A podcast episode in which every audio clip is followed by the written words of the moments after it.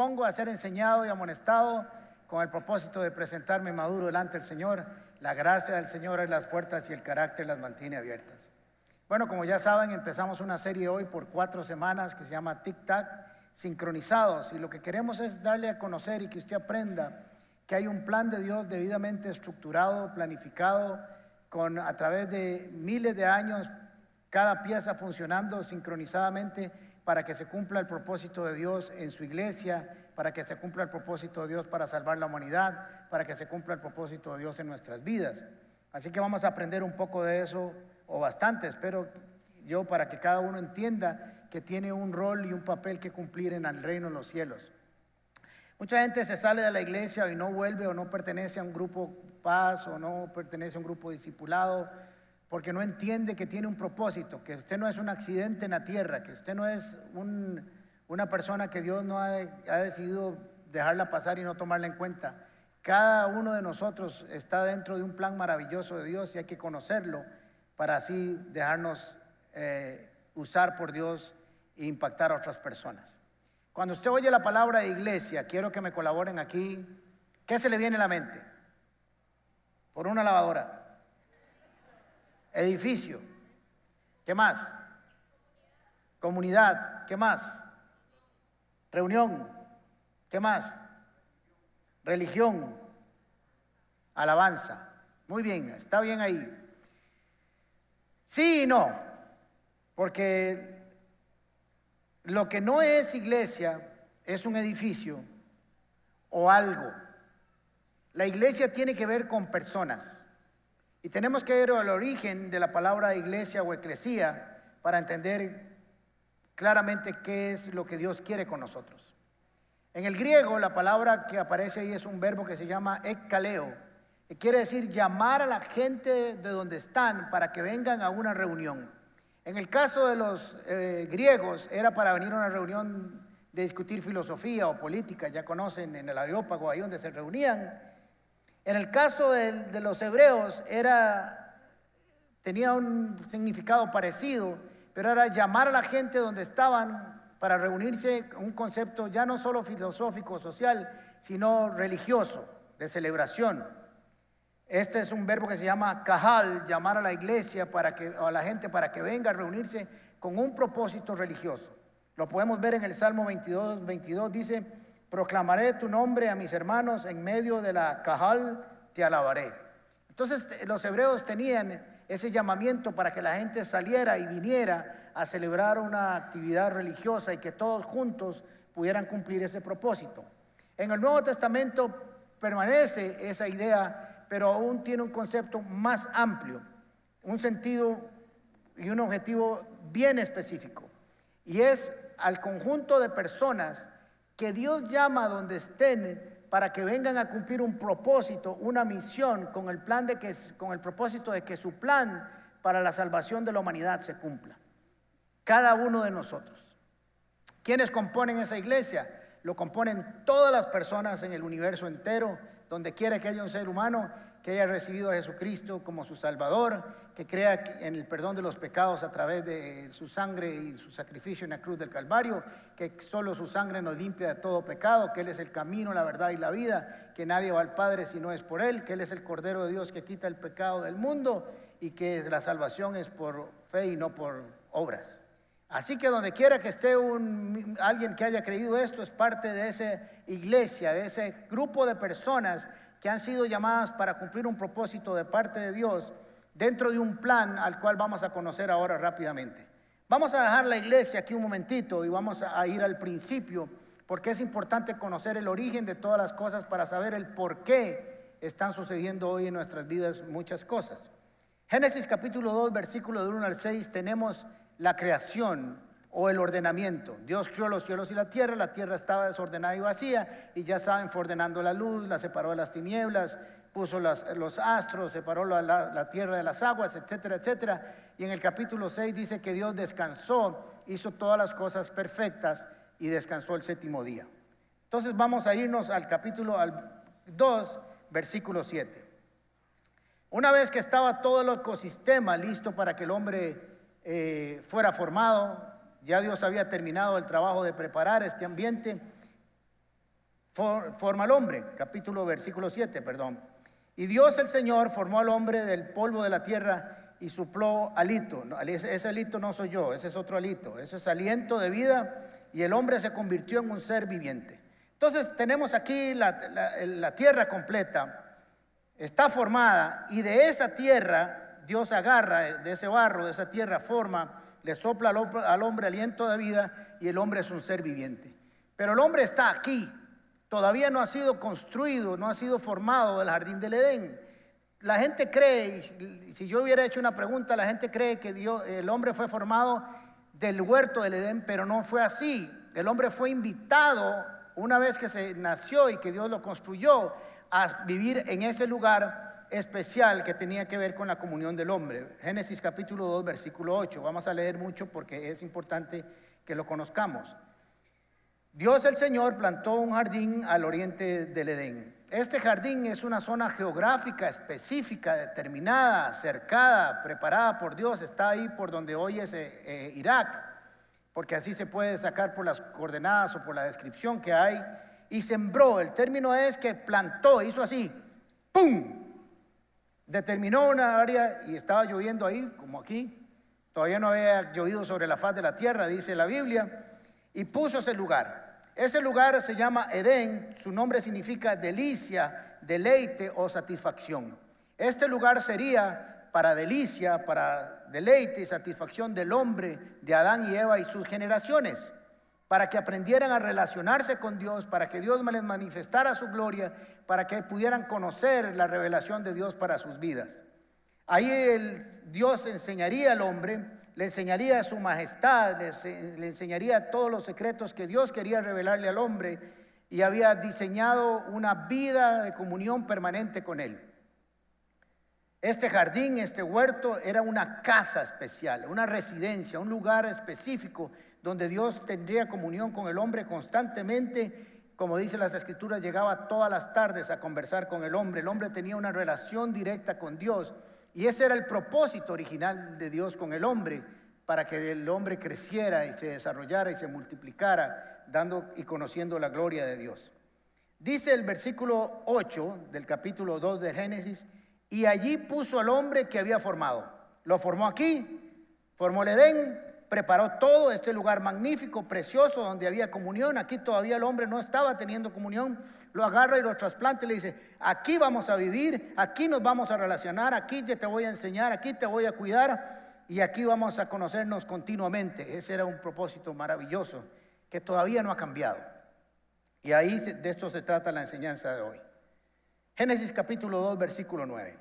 Pero en ese huerto había una condición para estar ahí. La gracia del Señor había abierto las puertas de ese Edén y ese jardín y el carácter las iba a permanecer abiertas o las iba a cerrar. Génesis 2.9. Dios el Señor hizo que creciera toda clase de árboles hermosos, los cuales daban frutos buenos y apetecibles. En medio del jardín hizo crecer un árbol de la vida y también el árbol del conocimiento del bien y el mal. Miles de árboles. Podía comer de cualquiera, pero ya conocemos la historia el hombre comió del que no debía comer. Génesis capítulo 2, versículo 17. Pero del árbol del conocimiento del bien y el mal no deberás comer. El día que de él comas, ciertamente morirás. Cuando Dios dice ciertamente, usted puede rajar que va a pasar. Cuando Dios dice, le aseguro que eso va a suceder, va a suceder. Ahora, ya saben que la serpiente engañó a, Eva y Adán y les dijo que no morirían porque ciertamente dejaron, no dejaron de respirar y siguieron viviendo, pero fueron echados de este lugar y para Dios cuando alguien pierde su comunión con Él, está muerto, sobre todo porque la comunión se pierde por el pecado y la paga del pecado es muerte. Entonces tenemos que podía comer de todos los árboles, pero decidió comer de ese árbol. Ya saben mi teología, ese árbol no era un árbol de frutos, eran leches condensadas guindando del árbol y uno con una lata de leche condensada se deja ir por cualquier vara. Así que yo entiendo por qué Eva se fue con todas. Pero le puso una condición. Ahora la gente puede decir, ¿por qué Dios pondría una condición o un árbol que los podía hacer pecar o podía hacer fallar? La razón es muy sencilla y quiero que me ponga mucha atención. Usted no sabe si es obediente o no hasta que tenga la libertad de ser desobediente. ¿Me siguieron? Usted no sabe si ama a alguien hasta que tenga la libertad de no amarlo. Nunca sabría si lo ama si no tiene la oportunidad de no amarlo. Por eso Dios puso ese, ese árbol ahí para que el hombre se diera cuenta lo bueno que era obedecer y lo malo que era desobedecer. Por eso cuando comieron en Génesis capítulo 3, versículo 7, dice, en ese momento se le abrieron los ojos y tomaron conciencia de desnudez y por eso para cubrirse entretejieron hojas de higuera.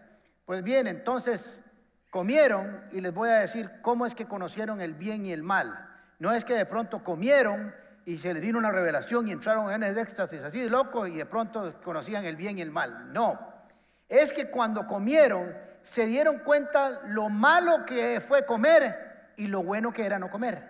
A partir de ahí desarrollaron una conciencia de lo bueno y lo malo. ¿Me siguieron? No fue una revelación sobrenatural que vino y ¡prum! de pronto vieron las cosas malas, sino que apenas desobedecieron, se dijeron, mm, ya sabíamos porque esto no debíamos de hacerlo. Y se dieron cuenta lo bueno y maravilloso que había sido antes de no comer. Así sucede también en nuestras vidas. Entonces, este jardín, este deleite, este lugar de satisfacción, fue un regalo de Dios.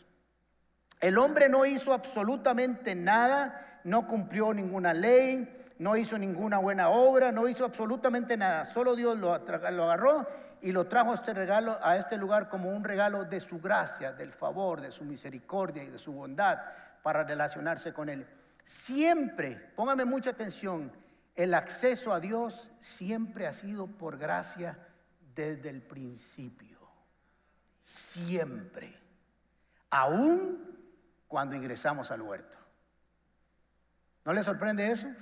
Siempre ha estado ahí. Entonces les puso, el hombre no hizo ningún mérito, lo único que tenía que hacer era sujetarse a las condiciones que habían ahí.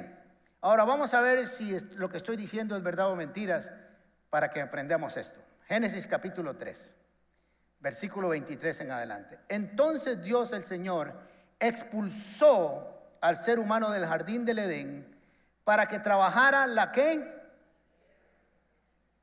la cual lo expulsó de aquí y lo devolvió de donde venía. Él no venía de aquí. El hombre no nace en el jardín del Edén. El hombre nace en la tierra ordinaria que Dios ha preparado para lo ordinario y lo llevó a lo sobrenatural y como el hombre renunció por, renunció por desobediencia, fue devuelto a donde estaba. Entonces había que construir un plan, porque el plan de Dios se había echado a perder. No porque Dios es imperfecto, sino porque le había dejado al hombre la libertad de obedecer o no obedecer. Había que construir un plan que fuera sencillo y que se pudiera cumplir a través de las generaciones y que se pudiera cumplir en el tiempo adecuado, que todas las piezas estuvieran sincronizadas y a tiempo para que viéramos su salvación. Génesis capítulo 3, versículo 15. Esto es un plan, y ahora se lo voy a explicar, porque cuando uno lo lee suena como algo en ruso, con chino, con portugués al mismo tiempo. Pondré enemistad entre tú y la mujer, está hablando la serpiente, y entre tu simiente y la de ella, su simiente te aplastará en la cabeza, pero tú le morderás en el talón. Ahora les voy a decir algo, esto muy lindo para las mujeres, porque esto me lo amenazó Flora que tenía que decirlo. Ustedes saben quién manda a mi casa y la paz de la casa es, usted dice, sí, mi amor, tiene razón. Y puede estar 37 años de casado feliz y contento, plenamente, para vivir en el jardín del Edén, ¿verdad? Satisfacción y alegría. Así como la mujer fue la primera que pecó, porque eso es una realidad bíblica, Dios es tan misericordioso y extraordinariamente sabio que va a condenar a la serpiente a través de la mujer a la cual engañó. Y la va a restaurar. Y es a través de la mujer que viene la salvación. Así que fue la primera en pecar, pero ese tiene el privilegio de que a través de ella el Salvador vendría a juzgar a la serpiente que le engañó.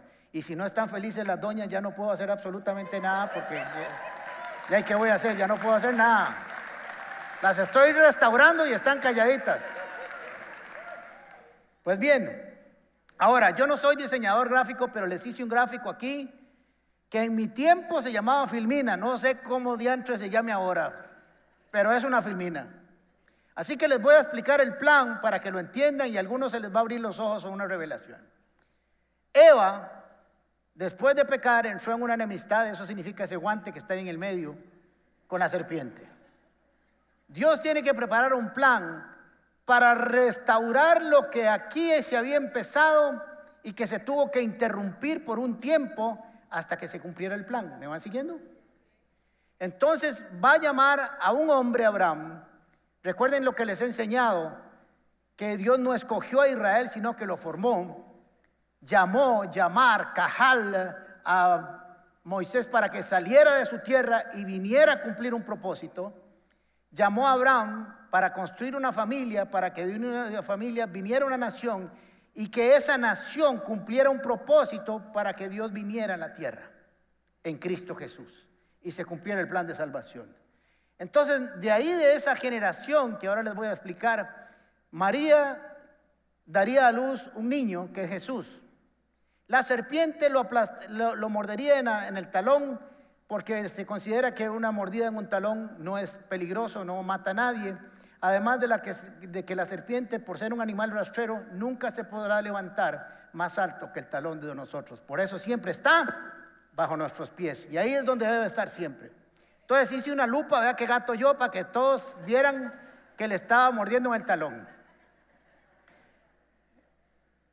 Jesús va a la cruz para morir por nuestros pecados como el Cordero de Dios que quita el pecado del mundo. Le va a dar un mazazo a la serpiente y le va a destruir la cabeza, porque eso es lo que dice ahí. Y lo va a tirar al inodoro. Eso no está en la teología, pero eso lo inventé yo. ¿Ok? ¿Lo vieron gráficamente? Ese es el plan de Dios. Y usted y yo somos parte de ese plan. No solo los que son salvos, sino que tenemos que llevar a la gente para que vuelva a casa, como Dios nos va a llevar a casa en Cristo Jesús.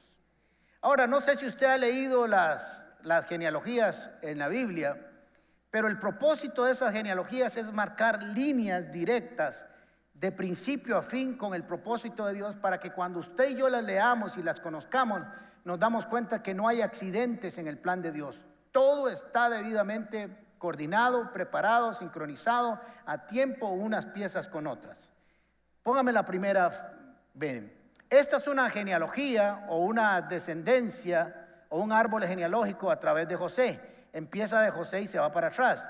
Dice que Jesús mismo al comenzar su ministerio era como de 30 años y sigue ahí hijo de José, hijo de Eli, después llega y pasa por Josué, después eh, pasa por David, después pasa por Jacob, después pasa por Isaac, después pasa por Abraham, después se va más para atrás, pasa por Noé y dice, hijo de Adán, hijo de Dios. Cuando usted lee una genealogía así, lo que le está queriendo decir el escritor bíblico y el Espíritu Santo es que ese proceso está debidamente guardado por Dios para que de esa simiente naciera ese bebé bajo las condiciones que Dios quería que naciera. Hay otra. Esta es a través de María. Este va de atrás para adelante. Esta es la lista de los antepasados de Jesucristo, que fue descendiente de David y de Abraham. De Abraham pasó a David, de David pasó al Salmón y a Salomón, y ahí viene seguido María, y ella fue la madre de Jesús, a quien llamamos Mesías. Entonces, cuando usted ya sabe que lee una genealogía, lo que Dios quería decir Bien, cada una de estas personas a través de los siglos, de los milenios, estuvo dentro de un propósito. Por eso el enemigo quería destruir la simiente por la cual quería venir, debía venir Jesús. Si, el Satanás hubiera corrompido la, totalidad de la raza humana, no habría en el mundo una María por la cual podría venir Jesús. Pero nunca lo pudo hacer porque Dios es más grande y descubrimos su propósito en nuestras vidas. Génesis capítulo 12. El Señor le dijo a Abraham, deja tu tierra, tus parientes y la casa de tu padre y vete a la tierra que yo te mostraré. Ahí está, se los enseñé en el gráfico. Llama a un hombre para hacer una nación. Y haré de ti una nación, ¿se dan cuenta? Grande, y te bendeciré y haré famoso tu nombre y serás una bendición. Bendeciré a los que te maldigan y maldeciré a los que te maldigan. Por eso en ti serán benditas todas las familias de la tierra. ¿Y cómo van a ser todas las familias de la tierra benditas? A través del sacrificio de Cristo Jesús en la cruz del horario, cuya sangre y gracia al favor alcanza las generaciones de toda la humanidad por los siglos de los siglos. Entonces, venga Abraham, voy a hacer de una nación, voy a hacer una familia, voy a hacer una nación, y esa nación va a cumplir un propósito. No solo va a servir para que Jesús venga por ahí, sino para que el mundo entero conozca cómo yo me quiero relacionar con los que me siguen, con los que me obedecen, con los que yo quiero. Porque Dios quiere manifestar esa, esa voluntad para con todos nosotros. Esa fe y esa obediencia de Abraham para separarse, dejar lo que estaba, eh, sus familiares, sus dioses, porque era polígamo, adoraba a dioses y era un idólatra. Ahora él había renunciado, se había venido con Dios, había sido obediente e iba a marcar una generación de gente que trabajaría por fe. Vean lo que entendía Moisés acerca de un pueblo diferente. Éxodo 33, 14. Yo mismo iré contigo y te daré descanso, respondió el Señor. O vas con todos nosotros, replicó mejor Moisés, o mejor no vas, no nos hagas salir de aquí. Si no vienes con nosotros, ¿cómo vamos a saber tu pueblo y yo que contamos con tu favor? ¿Y en qué seríamos diferentes a los demás pueblos de la tierra? Moisés estaba entendiendo que el pueblo de Israel y lo que Dios estaba haciendo era para marcar la diferencia entre Israel y todos los pueblos de la tierra. ¿Por qué? Porque Dios manifestaría su voluntad, su plan, su revelación, su gloria, su misericordia, su salvación al pueblo de Israel y que a partir del pueblo de Israel todo el mundo conociera a su Dios. Todos dirían, ¿cuál es el Dios de Israel? Porque yo quiero conocer a ese Dios. Y que todo el mundo viera lo que Dios hacía con Israel cómo trataba a Israel, cómo bendecía a Israel, cómo hacía milagros en Israel, cómo amaba a Israel, cómo proveía a Israel y que todos los demás pueblos dijeran, nosotros queremos al Dios de Israel. Y ese era el propósito, que fuera un faro en medio de la oscuridad. Vamos a ver si es así o no. Josué capítulo 2, versículo 8 en adelante. Antes de que los espías se acostaran, Rahab subió al techo y les dijo, sé Vea qué interesante porque ella nunca había sido evangelizada, entre comillas, no era de judía y sin embargo dice, sé que el Señor les ha dado esta tierra y por eso estamos aterrorizados, todos los habitantes del país están muertos de miedo ante ustedes. Tenemos noticias de cómo el Señor secó, las aguas del Mar Rojo para que ustedes pasaran después de haber salido del Egipto. ¿Saben cuándo había pasado este acontecimiento? Hacía 40 años porque esto es cuando Israel vuelve a conquistar la tierra prometida. Las noticias de lo que Dios había hecho con Israel. Y ella había recibido esas noticias y dice, sé, aunque todavía no había conocido un hebreo, aunque todavía no había visto la manifestación de Dios, le habían contado, le habían oído los chismes bíblicos para que creyera en Jesús. Bueno, en Jehová en este caso. Tenemos noticias de cómo el Señor secó las aguas del mar y ustedes pasaron también hemos oído cómo destruyeron completamente a los reyes amorreos, Sijón y Egok, al este del Jordán. Por eso estamos todos tan amedrentados y descorazonados frente a ustedes. Yo sé que el Señor y Dios es Dios de dioses, tanto en el cielo como en la tierra. ¡Qué maravilloso! Lo que Dios hizo con Israel, las maravillas que Dios hizo en Israel, sirvió para que alguien cuando recibió la noticia dijera, yo quiero ese Dios, yo sé que ese es Dios y yo voy a seguirlo. Interesantemente, esta mujer está en la genealogía de Jesús, porque creyó. Vamos a otro caso. Éxodo 18, 9 en adelante. Jetro se alegró de saber que el Señor había tratado bien a Israel y lo había rescatado del poder de los egipcios. Y exclamó, alabado sea el Señor, que lo salvó a ustedes del poder de los egipcios. Alabado sea el que salvó a los israelitas del poder opresor del faraón. Ahora sé, otra vez, alguien que no es hebreo, alguien que no es judío, alguien que no conocía las profecías, alguien que solo conoció los antecedentes de lo que Dios había hecho, dice, ahora sé que el Señor es más grande que todos los dioses por lo que hizo con ustedes a quienes trataron a Israel con arrogancia. Dicho esto, Jetro se presentó, a Dios, un holocausto y otros sacrificios, y Aarón y todos los ancianos de Israel se juntaron a comer con el suegro de Moisés en presencia del Señor. ¿Quién era Jetro? Un sacerdote de Madián, un dios madianita, un dios que no era Dios, es un falso Dios, era un idólatra, era politeísta. Y sin embargo comienza a escuchar el testimonio de lo que Dios hace con Israel y decide, entendemos de las escrituras, que decide que Dios, el Jehová Dios, el Dios de los israelitas, es el Dios más grande y poderoso por lo que Dios estaba haciendo en Israel. Y eso es lo que Dios quiere que nosotros hagamos. Y eso es lo que Dios quiere que la iglesia haga hoy en día. Que la gente sepa lo que Dios hace con nosotros. Que la gente sepa lo que Jesús hace en nuestras vidas. Que Jesús se mueva entre nosotros de tal manera que los que no le conocen puedan decir, yo quiero al Dios de Alejandro, yo quiero al Dios de Álvaro, yo quiero al Dios de Ricardo, de Isabel, de Magda, de Felipe. Yo quiero conocer a ese Dios por lo que ha hecho en sus vidas. Yo quiero acercarme a Él. Pero lo estamos haciendo.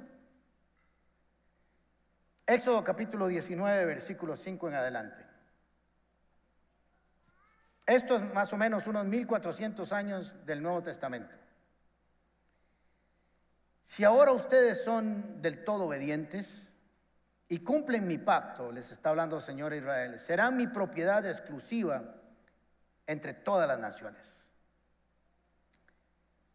Y aunque toda la tierra me pertenece, ustedes serán para mí un reino de sacerdotes y una nación santa.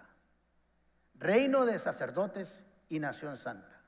Ahora usted podría decir, bueno, pero esto fue para los israelitas, esto fue 1400 años de que Cristo viniera. Les tengo una buena y extraordinaria noticia. Primera de Pedro capítulo 2 versículo 9. Pedro, primera de Pedro 2, 9. Pero ustedes son linaje escogido, real sacerdote, nación santa, pueblo que pertenece a Dios para que proclamen las obras maravillosas de aquel que los llamó de las tinieblas a la luz admirable. Es exactamente lo mismo. Porque el propósito de Dios sigue siendo el mismo.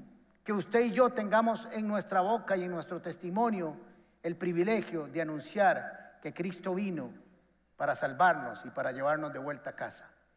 Usted no es un accidente en esa silla. Usted es una persona a la cual Dios rescató, salvó y está puliendo y el que empezó la buena obra en usted la terminará para que usted sea testimonio, sal y luz en esta tierra para anunciar que Jesucristo está entre nosotros como Salvador, que es el camino, la verdad y la vida y que solo hay esperanza en Él. Está en la iglesia y no está en ningún lugar. Por eso el enemigo quiere destruir la iglesia, por eso el enemigo quiere destruir su testimonio porque es con el testimonio de la iglesia que la gente ve lo que Dios hace con nosotros. No lo puede ver con los animales, no lo puede ver con la naturaleza, aunque la naturaleza habla de Dios, no cuentan el Evangelio, no cuentan las grandes maravillas.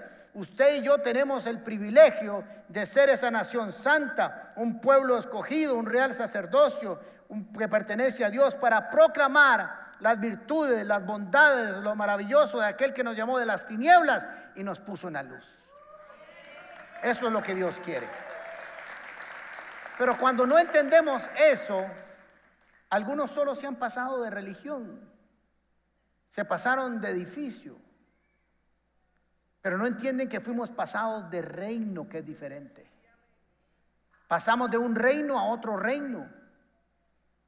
Pasamos de un rey de las tinieblas, del engaño, de la mentira, de la destrucción, a un rey de la verdad, de la luz, de la esperanza, de salvación. Usted es parte de un reino poderoso que tiene todo el poder de Jesucristo en sus manos a través del Espíritu Santo para hacer grandes prodigios y enseñarle a este mundo que hay esperanza en Cristo Jesús. Les voy a enseñar el concepto de santidad o de algo santo, porque me gusta explicarlo de forma muy sencilla. A veces la gente dice, ¿qué significará santo? ¿Qué es esto? Me tengo que poner una bata y andar así todo el día y hablar despacito, decir, hola hermano, ¿cómo está? Bien, aleluya. Eso no es, eso es otra cosa. Santo es algo que es separado, por eso dicen una nación santa, un real sacerdote, un pueblo escogido. Esta botella estuvo en una bodega con un montón de botellas más.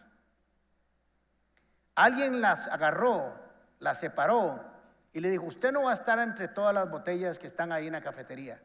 Usted va a estar aquí para servir en el templo del Señor y su destino va a ser solo proveerle agüita al predicador que esté aquí. Esa es su función. Usted ha sido santa, separada con un propósito de servirle a los que predican la palabra del Señor. Eso es santo. Así es sencillo. Y usted es alguien que ha sido declarado santo por parte de Dios, separado con un propósito para el cual Dios lo escogió aún antes de que usted naciera. Usted no es un accidente, ni yo tampoco lo somos. Ahora les voy a contar una historia que si usted la ve en el libro de números tiene sentido, pero si usted la tira en el tiempo, se da cuenta de que todo está sincronizado y planificado y que todo lo que estaba en el Nuevo, en el Antiguo Testamento son sombras y figuras de lo que había a venir. Algunos creen que la Biblia se contradice, pero es que no la conocen, no conocen el plan, no conocen los propósitos de Dios. El propósito de Dios con Israel era revelarle la bondad de Dios para con Israel y para con la humanidad. Les dio las revelaciones de cosas celestiales que algunos entendieron y otros no y despreciaron como el tabernáculo en medio del pueblo de Israel, que era la presencia de Dios, y toda la liturgia que había en el sacrificio del Cordero, en la Pascua, que estaba hablando de Jesús. Cuando un israelita vio el sacrificio del Cordero en el tabernáculo y vio a Jesús en la cruz del Calvario, tuvieron el privilegio de ver ambos y entender el concepto de la unidad de esa enseñanza y ese sacrificio. El pueblo de Dios había estado quejándose como siempre, los israelitas, que qué pereza que siempre comían lo mismo, que qué pereza que hacían lo mismo, que qué pereza que no había nada nuevo. Entonces Dios de ahí no le cuadró, porque hay cosas que no le gustan a Dios, ¿verdad? Entonces dice número 21.6. Por eso el Señor mandó contra ellos serpientes venenosas para que los mordieran y muchos israelitas murieron. Voy a aclararles algo porque hay que conocer bien los, la narración bíblica. No es que Dios les envió serpientes para que los mordieran. Según Deuteronomio, el desierto estaba lleno de serpientes y escorpiones. Y no lo dice solo la Biblia, lo dice Discovery Channel. Usted lo puede ver. Está lleno de serpientes y escorpiones. Lo que había sucedido es que mientras israelitas caminaban y no habían pecado de esta forma, la protección de Dios estaba a su alrededor. Ahí andaban las serpientes, las escorpiones, pero no los mordían. Pero una vez que ellos dijeron que lo que hacía Dios no sirvió, entonces Dios dijo, bueno, si no sirve la comida que yo doy, tampoco sirve mi protección. Y se corrió a un lado y las serpientes comenzaron a, morderlos. Estas serpientes representan el pecado a Satanás. Y esta, y esta mordedura de muerte representa el pecado porque la paga del pecado es muerte. Entonces comenzaron a morir a causa de la mordedura del pecado, de su rebelión. El pueblo se acercó entonces a Moisés y le dijo, hemos pecado al hablar contra el Señor y contra ti, ah, no. Ruégale al Señor que nos quite estas serpientes. Moisés intercedió, sacerdocio. Sacerdote es alguien que ministra las cosas de Dios y acerca a alguien cuando cada uno de nosotros es sacerdote, cuando usted predica, cuando usted ministra, cuando usted ora por alguien, cuando usted le enseña la palabra, está agarrando a alguien de la mano, está agarrando al Señor de la mano y los está viniendo y les los presento. Este es su Salvador y este es su Hijo ahora, Padre Celestial. Eso es el sacerdocio, en palabras sencillas. Moisés intercedió por el pueblo como sacerdote y el Señor le dijo, hazte una serpiente y pon un asta. Todos los que sean mordidos y miren y la miren vivirán. Moisés hizo una serpiente de bronce y la puso en, un asta y los que eran mordidos miraban la serpiente de bronce y vivían. Ahí que andaba yo, pa, mordido. Solo tenía que levantar mi mirada donde quiera que estuviera en el campamento, veía el asta de la serpiente y no moría. ¿Qué significaba eso? Si usted lo deja ahí solito, solito, pues significa que Dios quiso sanarlo de una manera extraña, pero quería salvarlos. Pero lo que no eh, comprendían los israelitas es que Dios les estaba revelando la misma obra de Cristo Jesús en la cruz del Calvario. Estaba presentándoles una manifestación profética de lo que Jesús haría.